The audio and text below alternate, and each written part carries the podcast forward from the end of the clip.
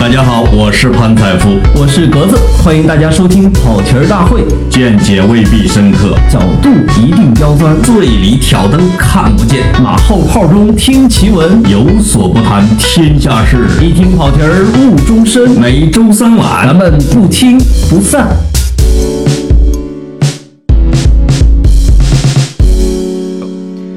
跑题大会的听众朋友，大家好，我是老潘，我是格子，我们又碰头了，我们又在了一个别人下班之后，钻进一个办公室，又开始做革命工作。对，一人一碗牛肉拉面。哎呦，我觉得潘总你可真辛苦啊，你可不像我认识的其他亿万富翁。我，你是说我中午饭都没吃？对对，这我们潘总中午饭没吃，晚饭没吃。是这样的，我中午饭没吃，是因为我要减肥，我就自己走了一个小时，结果到晚上扛不住，来了一碗面，白白走，白走，都是因为你。碳水化合物，你非要吃面，下面给你吃。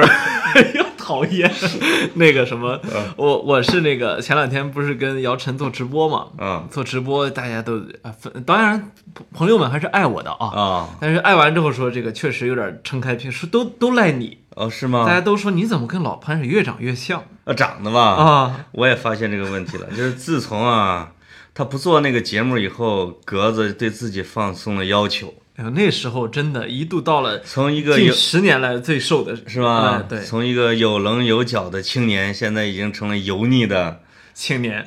青年 说现在油腻青年比油腻中年还要严重一些。是是哦，我们不能这么欢乐啊，因为我们这期的节目是聊的很。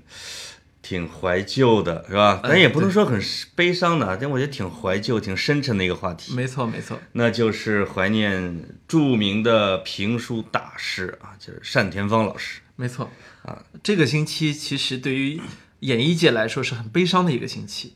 对，常宝华先生去世，然后朱旭先生去世，朱旭，然后单田芳先生，对。这虽然好的一面呢，是他们都是高寿，哎，都是八十多岁啊，农村话叫许喜寿，哎，那但是这个一茬一茬的送人，确实滋味不是不是很好受，对吧？没错，尤其像单田芳这种，我看有人说这是真正的一个人走了就带走了一个时代。对，这个单，咱古代有一个词说，凡有井水处啊，必有什么柳永慈啊。柳词，嗯，那单田芳其实已经超过了那个级别，就是没有井水的地方，他也这样。对，在咱们小时候是凡有什么咱们，凡有井水处，必有单田芳老师的评书。因为我们那时候在门口蹲着啊，还真是蹲在井边儿。哎，因为你一般在街头、街心，大家集中的地方是有井水，它这个地方也是一个村里边的活动中心。没错。那后来呢？我觉得随着时代发展，凡有出租车或者汽车或者什么私家车的地方，就一定有单田芳老师的评书。单先生去世之后呢，我打了一辆滴滴车，嗯，打了一辆滴滴的这个快呃优享车。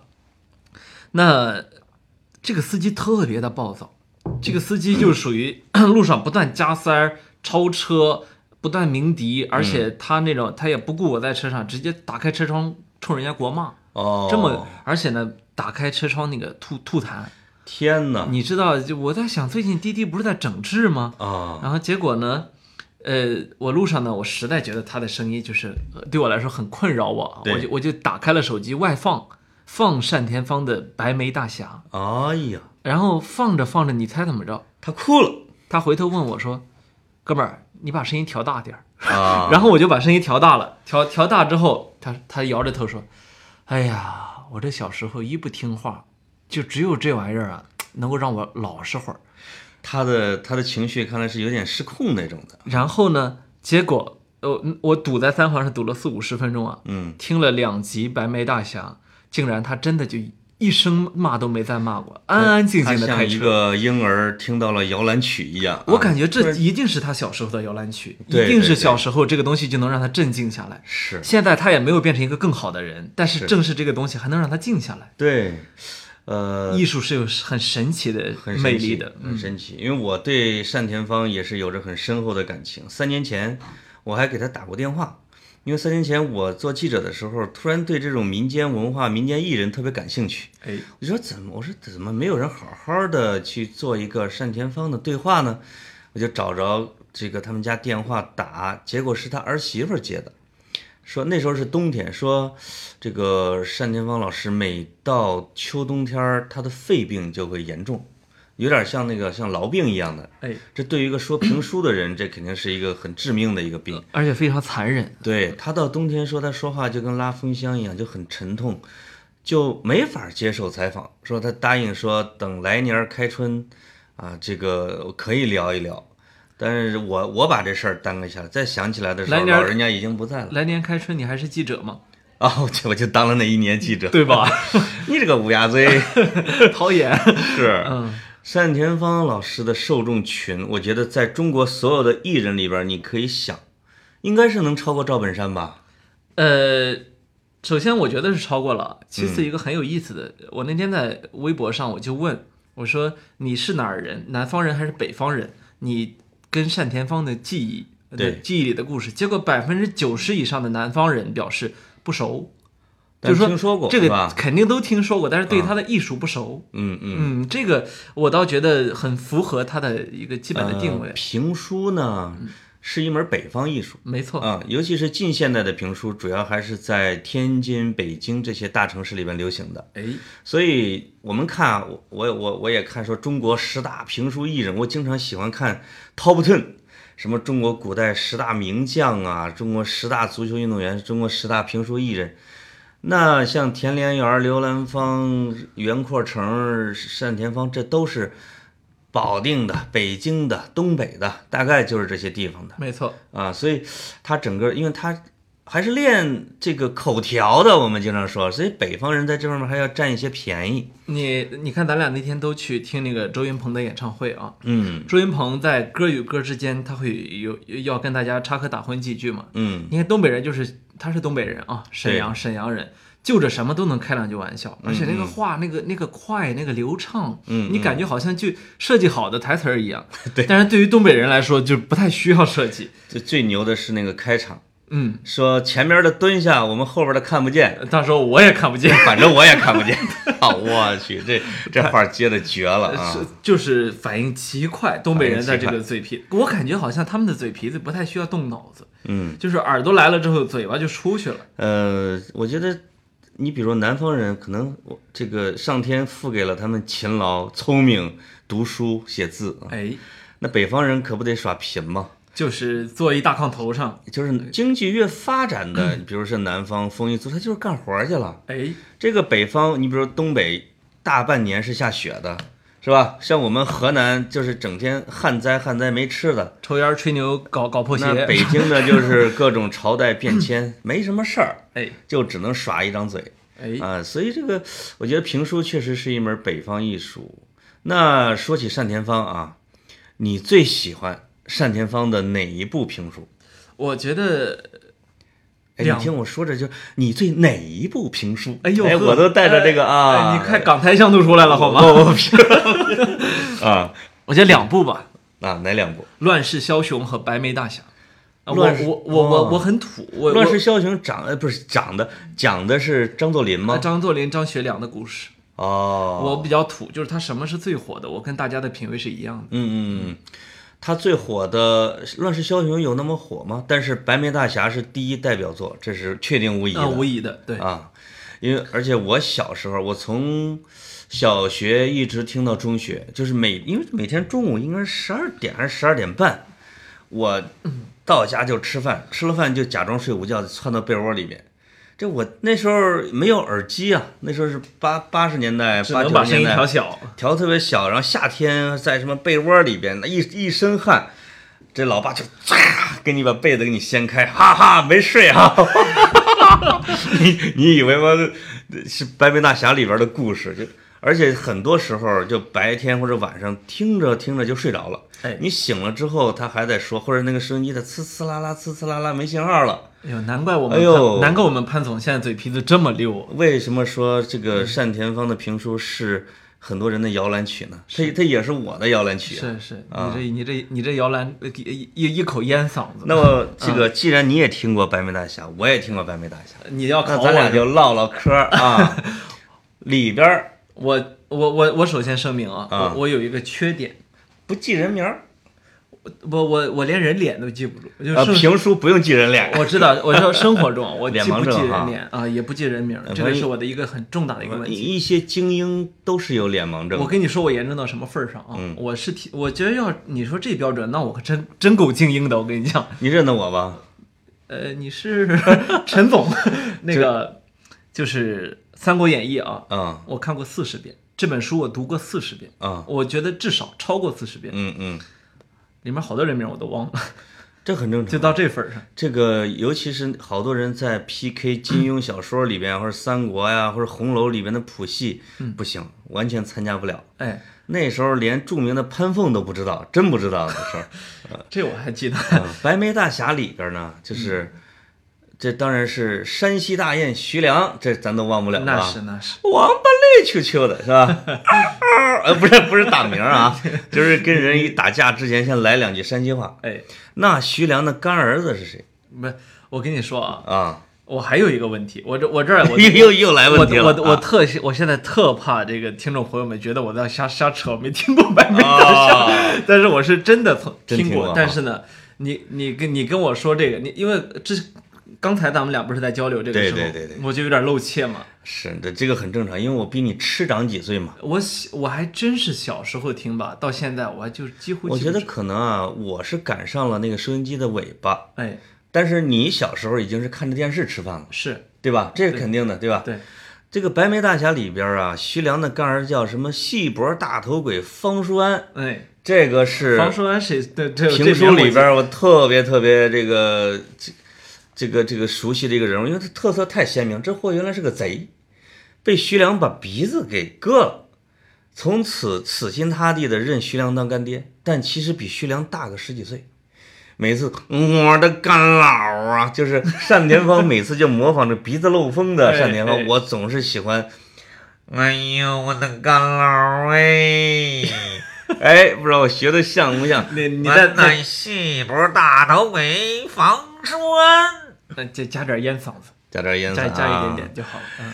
话说徐良走在官道上，看到一个道士。那那那潘总，我再考你一个事儿啊，哎呦，你用单田芳的口气说一下，且听下回分解。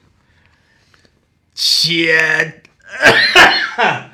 且听下回分解。我们可以看出来，潘总呢，基本应该是听这个单田芳不够多。为什么？单田芳基本从来就没说过这句话，基本不说这句话。你看他的，你看他的评书的特那点，还真不会。他不太爱，他不太喜欢且听下回分解。不是，他喜欢说着说着，啪，惊堂木一拍，对嗯，道上明来是吧？啪就一拍，然后就完事儿了。就完事儿了反而是最近悼念单田芳时都在说这个且听下且嗯没有且听下回分解嘛，是他并没有这个，他不太爱说这个。格子竟然跟我白活这么多评书，我这真没听过，跟我比道哈。我那个想起来，那个呃，就那天单田芳去世之后，我跟朋友聊起这个人来，我说单单先生当得起几个字儿，嗯，叫做一本正经的胡说八道，就是说他说一个东西的时候，你就知道他在胡说。对，他说历史，他他几乎每句都是假的，但是你呢、就相信那就是真的历史，是而且你愿意让他这么骗你。对，我又想起来了，这就是艺人呐，吧？对，嗯，我又想起来，还有一部分人呢，是是正儿八经的在说真话，没有人信。对对对对，我知道你想说啥，前后天差地别，你知道我知道在说什么？你想说啥。嗯对，对，那个你知道吗？单田芳现在，比如说在车载广播啊，我们说车载广播，或者在评书广播的市场份额，我觉得基本上得相当于滴滴，因为自从我坐出租车以后，我除了单田芳，基本上听不到别的评书艺人，全垄断。哎，这个，这个我觉得还说明一些问题，就很很说明很神奇，说明他这个是一个草根型的这种评书艺人，没错，因为他我不像袁阔成先生是文人，对吧？袁阔成，咱们听那《三国演义》那噔楞楞噔，然后就给你娓娓道来，是吧？哎这个我觉得那是一个特别儒雅的，哎，他还是中央人民广播电台的员工、职工啊，同行嘛，哎媒体人。这个讲起来《三国演义》，讲陆逊、讲吕蒙、讲诸葛亮的时候，让你觉得泪下。哎，就是他适合讲这种比较文的这种评书大家确实有分类，是吧？哎他讲《三国演义》就讲好了。讲得好嘛，这你你让他讲白眉大侠，那那他讲不行啊不来，对吧？嗯，但其实红的最早的评书艺人啊，就是从改革以后，其实不是单田芳，嗯，是刘兰芳。哎，我也我其实小时候也特别喜欢他，我特别喜欢刘兰芳模仿男的。那你肯定是不是喜欢听豫剧唱女包公什么之类的？豫剧是真没听过。是刘兰芳呢，就是那是我五六岁的时候，那真的是那些大人每天就是一到傍晚就必须端着碗出来了，不管有没有做好饭，说岳全传》和《杨家将》，哎呦，这两个我印象最深，而且没有其他的节目，它的热的 程度相当于《射雕英雄传》，就是那个电视的《射雕英雄传》和和那叫什么《霍元甲 》。这是他们几乎同时代的。啊，那个《岳飞传》里边听到什么什么高宠挑滑车，杨再兴惨死小商河，什么岳飞屈死伏魔亭的时候，我就眼睁睁的看着那些大人给那儿哭啊，你知道吗？出声儿，这就是故事的力量。出声儿。嗯，然后杨家将的时候是谁最惨的？就是杨七郎回去找潘仁美搬兵。这这他的爸爸杨业，他的哥哥，这不是都战死了吗？找杨潘仁美搬兵，潘仁美这个不给，这个杨这个杨七郎就怎么就反正就骂吧，就，然后潘仁美就把杨七郎给捆起来射了三十六箭。后来这个杨六郎为他哥哥报仇，什么在潘仁美身上扎了什么一一七十二枪什么的，反正民间艺人，这一定是就是忠臣英雄被冤屈，然后后来平反昭雪的故事，哎，呼应了，是我觉得啊，嗯四人帮啊，时代啊，或者一个新时代的开始那种状态，我觉得那个整个在老百姓的生活里面起到非常重要的这种娱乐作用，在当时，这里面还有一个小问题啊，嗯就是你看我们刚才说到袁阔成先生，再说单田芳啊，对，他们俩其实不一样。嗯这个一呃一定程度上说啊，单田芳他和刘兰芳他所讲解的这个是非主流社会，他呃是怎么讲？主流社会是不不提倡用武力解决问题的，嗯嗯，但是非主流社会是有点上武的，嗯，是有点提倡用武力来解决问题的。对，而我们听这个刘兰芳、单田芳最爽的就是，是吧？是。我们就是要么我我我是忠良之后，要么我是被冤屈，然后我就奋起了，是吧？对对对哎，这一这一杆这一杆刀就足以解决问题，就是你砍我，一刀，我必须砍你两刀，哎这个得成倍数，解气。对吧？嗯，其实像这个岳飞死之后，把秦桧他们铸成铜像，什么铁像啊，跪在岳飞面前，我们这些小孩觉得根本就不解气，哎，其实应该 康康康就直接你砍我，我也砍你。啊你看后来就有人砍雕像啊，这这就是民间人民间普通人的这种感觉，对有人看。对，刚才你说的这个主流和非主流，它可能是也可以理解成是主流的儒教文化的这知识分子系的啊，没错和整个民间的一种文化的不同。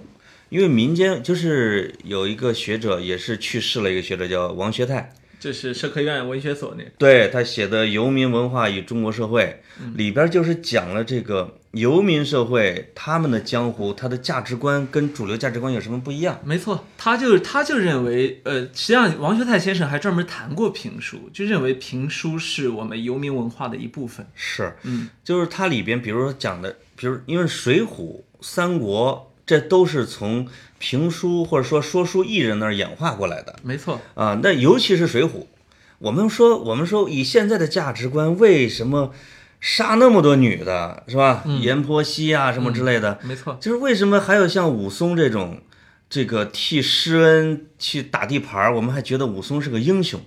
那是因为按照这个说书艺人和普通老百姓，或者说这叫江湖人的价值观里边，不是是按是非来论的，而是因为你是不是我兄弟，没错，对吧？没错他说你是我的人，咱们是一伙儿的，那么你干的事儿都是对的。对，所以你咱们看那个价值观，你我勉强算个小知识分子啊，我们看的那些事儿，你觉得心里边不舒服，哎，是不是不舒服？就对是包括李逵，我怎么就那么喜欢不上李逵呢？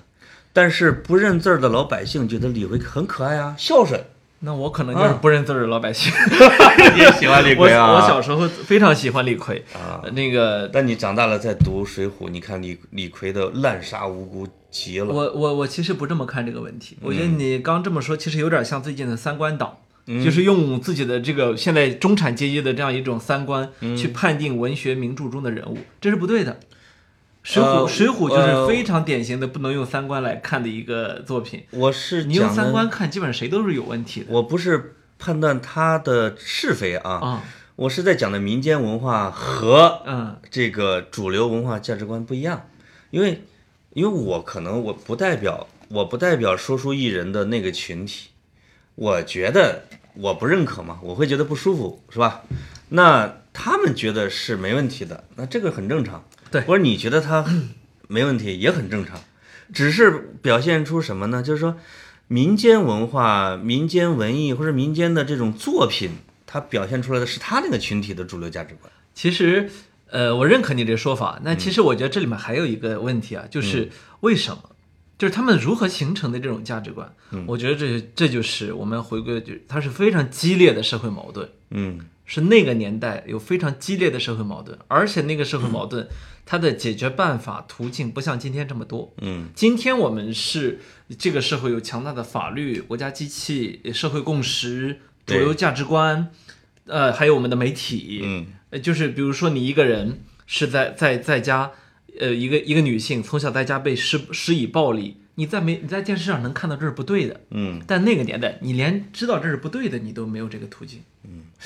那可能还是跟我觉得跟比如说文化程度啊、群体阶层，主要是哎阶层有关系。你像那个呃，还是王学涛那本书里边，他就讲宋朝。我们为什么说宋朝呢？是因为我一直觉得评书这门手艺开端于宋朝，开端于宋朝。没错，这个有很多人说考证是说从明朝，但是我觉得宋朝，因为宋朝呢，呃，东京汴梁是很多现代事物的发源，哎，包括因为有大量的闲杂人口、流浪人口，而且宋朝是松绑了人口，流动人口是大量的，是会在东京汴梁拥就待着。没错，他们在什么勾栏瓦肆啊，去听评书啊。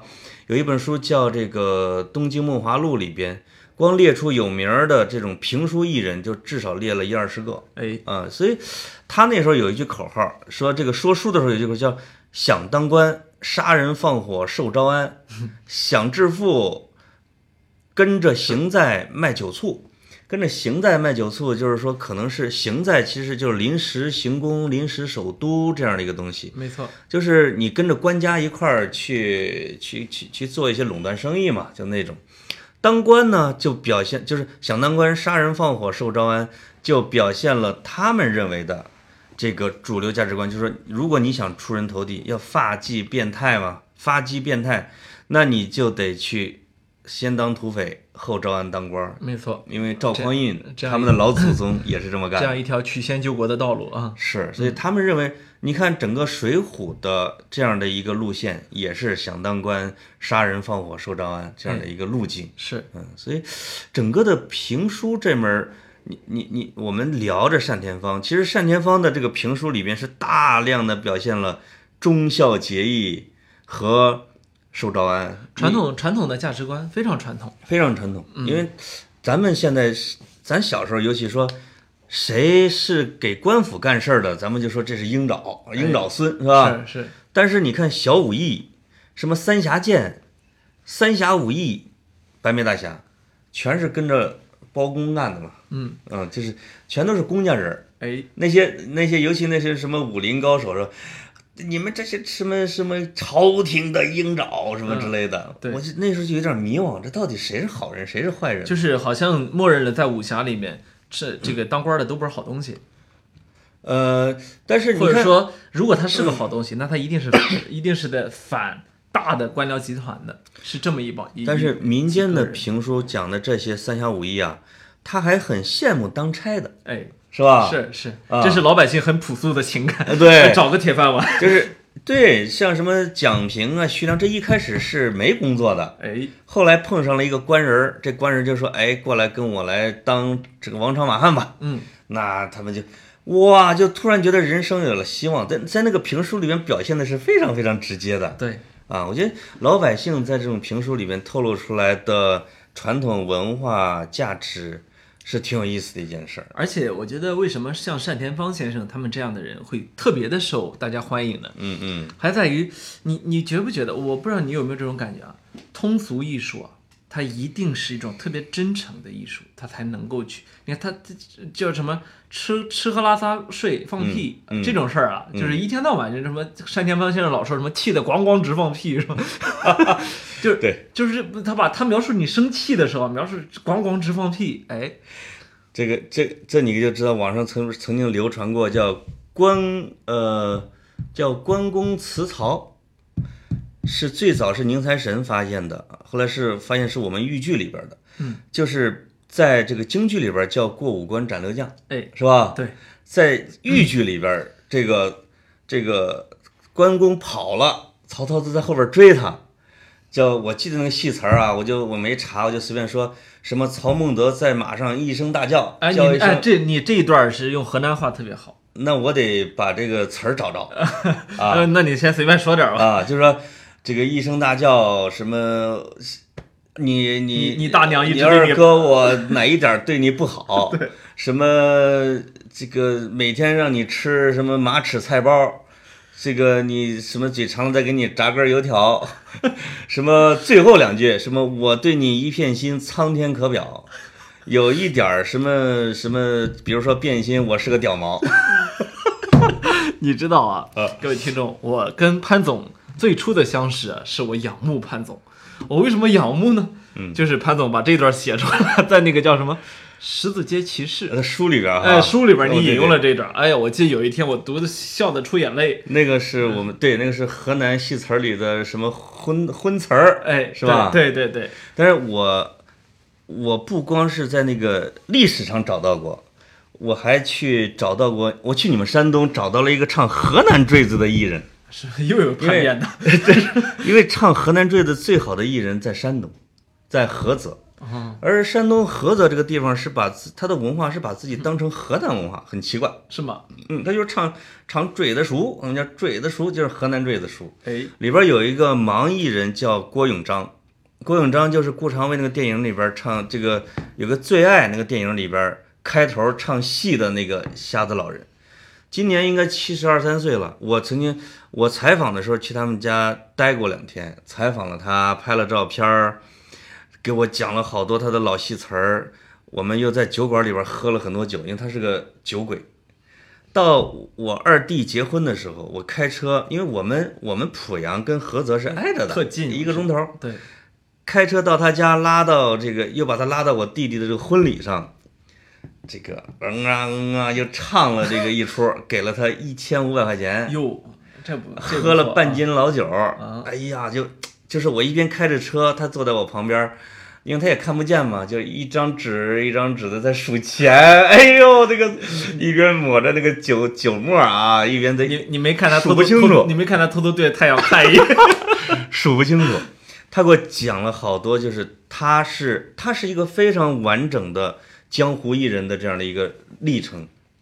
比如他在，比如他解放前或者五十年代的时候，他是一个盲人，竟然就走了山东、江苏、安徽、河南、山西、陕西一整圈儿，就是以河南为中心的一周边豫剧文化圈全走遍了。而且他就给我讲，趁他老伴儿不在的时候给我讲，虽然看不见，但是村儿里边的花这个小漂亮姑娘找他的还很多，啊会唱会说嘛。哟西，啊，然后他特别有一点的是什么？就是我说你这个戏词儿都怎么准备啊？他就讲，比如说到了文革以后，都不让唱这种老戏了，什么三纲五常的、忠孝节义的、仁义礼智的都不让唱了，他就让唱《林海雪原》、什么《上海风云》、《烈火金刚》。他说这都不知道啊，不知道就得老百姓想听，然后村干部还不让唱老的，他就得头一天晚上现编词儿，第二天白天唱，然后再编第二天的词，这样走完一圈之后，他能把一本《烈火金刚》给唱完，而且这个词是自己连说带唱编完的。现编的，他跟我说了一段他自己新编的，那从来没发表过。我给你用河南话念两句儿，来了来念两句儿啊。了来了，他是在讲这个《烈火金刚》里边的萧飞买药，这个是很有名的一个桥段啊。这个这个，我用河南话说，你好比说萧飞啊，这个他他跟我说，从那边过来一个人，这个人真潇洒，年纪二十郎当岁儿，能文健武多泼辣，马蜂腰，圆盘腚，宽宽的肩膀往上扎，四方脸儿，大白净，通天的鼻梁，雪白的牙，上身穿着油绸褂，香港人这造了真不差。油绸裤子随风摆，内套着松紧三角花裤衩。最后一句太经典内套着松紧三角花裤衩。我想象了一下，好像不是特别难的一个事儿。就是咱们看那个书的原著和电影的时候啊，是那样一套语言体系。没错，它是经过了完全的往老百姓的大卖场和街头。进行演变的一个过程，哎，活生生的，就是故事的内核在那儿了。知识分子有知识分子的玩法，老百姓有老百姓的玩法。肖飞也是个共产党员啊，直接什么叫圆盘定？你知你知道什么叫圆盘腚？让我知道。大屁股，还有松紧三角花裤衩。哎，我这这裤衩不容易，挺大。他要不这样描述呢，老百姓理解不了，或者他觉得不有趣，哎，是吧？是是。嗯，另外他还给说了几个像定场诗一样的定场诗，就是说。咱们古人经常说评说叫古什么举头三尺有神明，他这几个，我给你读一下啊，这个听着这都是第一次说的，吃酒不醉最为高，谈色不迷成英豪，见财不贪真君子，见气不生祸事小，酒是穿肠的毒药，色是刮骨了钢刀，财是下山了猛虎，气是惹祸了根苗。然后叮咣咣叮咣啊啊！你们你们河南河南话语言区的这个 价值观真是不是？我刚才说你能听懂，我能听懂，能听懂。你作为一个山东人，你能听不懂这山东话吧？我再听不懂河南梆子，就就是受罪了，是吧？对对对对对。曾经有人这个提过一提过一茬，说这个什么安徽北部、江苏北部、山东南部和西部，嗯，河南东部，什么河北那一小角，应该嗯加起来弄一省。是，哎，中原省嘛，哎，这这个真是中原省啊，这这个中原省啊，就是一个特点，嗯，能喝酒，我跟你说，能喝，这都能喝，而且它还有一个特点，都能扯，看梨园春啊，因因为如果你问现在中国第一的剧种是哪个，我觉得实际上不应该是京剧，从受众面来讲，嗯，它应该是豫剧，因为豫剧可不仅仅是整个河南，这都一个亿了啊，它在辐射了这个。你们山东这半拉又一个亿啊，那个安徽这半拉，山西那半拉，包括陕西那边都会去听，很我去很多地方都会说看李延春，看李延春。是吧？啊，所以哎，你中原文化，你看我我作为一个山东叫什么中东部地区，山东中东部，我就对这个就没有记忆，我对什么梆子也没什么快板都没有记忆，因为你不是鲁国文化圈，你是齐文化圈。你不是山东半岛的吗？我们那个地方是富庶的，你知道吗？那古代就捞鱼，齐国吧？哎，你知道？哎，你古代是齐国的呗？我们是应该还是应该还是鲁国的一部分，鲁国的东段儿哎，是吧？哎，是鲁国的一部分，但是非常靠近齐。因为你们鲁西是穷地方，黄河滩嘛，哎，对吧？我们那个地方呢，倒是一直还算比较富庶啊，虽然后来闯关东的人也不少，对。但是你看，我从小我们没有这个文化，没有这个唱戏，我们有什么文化？你知道？啊。我后来想想，我觉得你只是暴露了年龄而已，因为你长大以后农村已经萧条了。我长大以后，农村也不放电影了，也不说评书了，也不唱农村戏了。真的，我我们有一个传统没有断过，叫什么？扒瞎话，掰瞎话。什么叫掰瞎话？这个掰瞎话干嘛呢？就是夏天的晚上，你知道吧？奶奶在那扇着扇子，你躺在竹竹床上。头顶上是银河，直到现在，我们我回我们家，清晰的一道银河。你看什么星座，什么猎户座、仙女座都很清晰啊，一道银河，开始给你讲故事，讲着讲着就吓得你哭，哭着哭着就睡着了。哎，你们家离蒲松龄他们家有多远？就这个道理，就山东啊，我们那带区域啊，都是讲鬼故事的啊。这个鬼故事特别好玩，那动不动就是什么故事啊？说着从前有有有一户人家，山上有座庙啊。从前有个主啊，有有户人家啊，娘俩过日子啊。这娘俩过日子，也到过年了嘛。过年呢，娘俩包饺子，包饺子，这时候来了个大姑娘，哎呀，这个俊呐、啊来了个俊姑娘吧，进来就说，哎呀，说这个我过年也没地儿去，一块儿过年呗。啊，但这个俩人肯定暗喜啊，这不平白无故送来一媳妇儿嘛？对，结果呢，就看着姑娘包饺子，包饺子，包着包着饺子，发现哪儿不对，哪儿不对呢？她这饺子上面都是那种耗子爪儿，就是那个饺子印儿是耗子爪儿。狐狸精啊，然后呢，这不就是呃偷偷的把那个铁棍儿啊，嗯。在那个炭火上烧红了，啊，从从那后边一下子给捅进去，我去，地上有一死耗子，是个耗子精啊，耗耗子爪嘛，刚都说了。啊，你看我这从小我是从这听这种睡前故事长大，这个必须成为一个文学家，所以我跟你说，为什么我们那一代还出了挺多文学家？是吧？是是，蒲松龄是一位吧？啊，莫言是不是一位？哎，莫言那个想象力有点这个劲儿啊。莫言，我跟你说，莫言莫言他奶奶应该没少给他讲这鬼故事莫言的小说我就不爱看，你知道为啥？啊。他那有些鬼故事我都听过，你知道吗？我去，这就跟大家这个南美洲的人说马尔克斯似的，不并不魔幻现实、啊。什么魔幻现实主义？那俺们村儿的事儿嘛，对吧？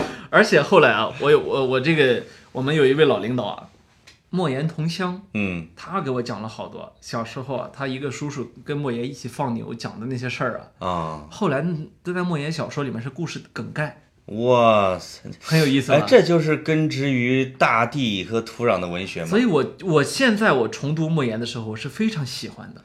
我我开始我开始有点回归自己的文学故土。像莫言呐、贾平凹呀这种人啊，如果他不是后来有机会进了城或者当了兵，哎，他可能就是个民间艺人，没错，要么就在讲鬼故事，要么就在说坠子书，哎，对吧？要么就在唱山东两家弦儿什么唱戏，他们这个也是叫什么一本正经的胡说八道，嗯，是不是？哎，这可能就是民间文艺，哎，是吧？这如果上升的高端一点，那就是爱尔兰诗人叶芝是吧？在爱尔兰民间搜集他们的神话，最后写成什么凯尔特的薄暮是吧？是，哎，我们的你听着土不拉几的，我们也登上过诺贝尔文学奖的殿堂，哎呀！哎，咱俩说单田芳老师说着了不说着起哈！说的这么有文化，哎真的很好。是是，啊，但是令人伤感的是啊，我觉得评书，因为大家都说单田芳老师的去世，袁阔成的去世是代表着整个评书流派的一个结束，没错一个时代的结束，对吧？哎实际上，莫言他们的进程，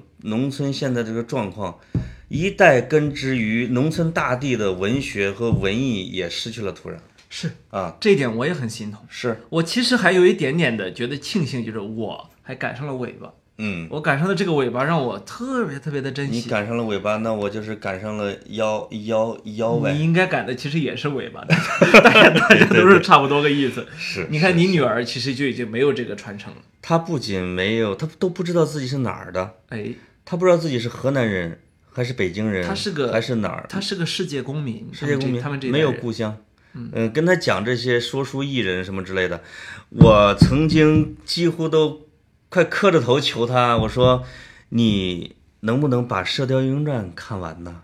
我说里边的琴棋书画、中国文化，包括《射雕》的开场的评书，我说这都是中国故事，他说不，我要看《哈利波特》，是这意思吗？是这个意思，真的是。嗯，呃，五六年那四本书好好的放在那儿，一页都不翻，啊，你就会觉得，哎，我怎么老了，哎，你老了，是吧？你老了，伤感这个干嘛？哎，我我我我今儿给给给这一启发，我决定回去把我小时候听过的一些故事我要写下来。真的真的，嗯，你我现在记忆犹新，有一些故事，有时候我晚上做梦，我我睡觉时那个声音在我脑子里回响，妈呀，很很很可怕。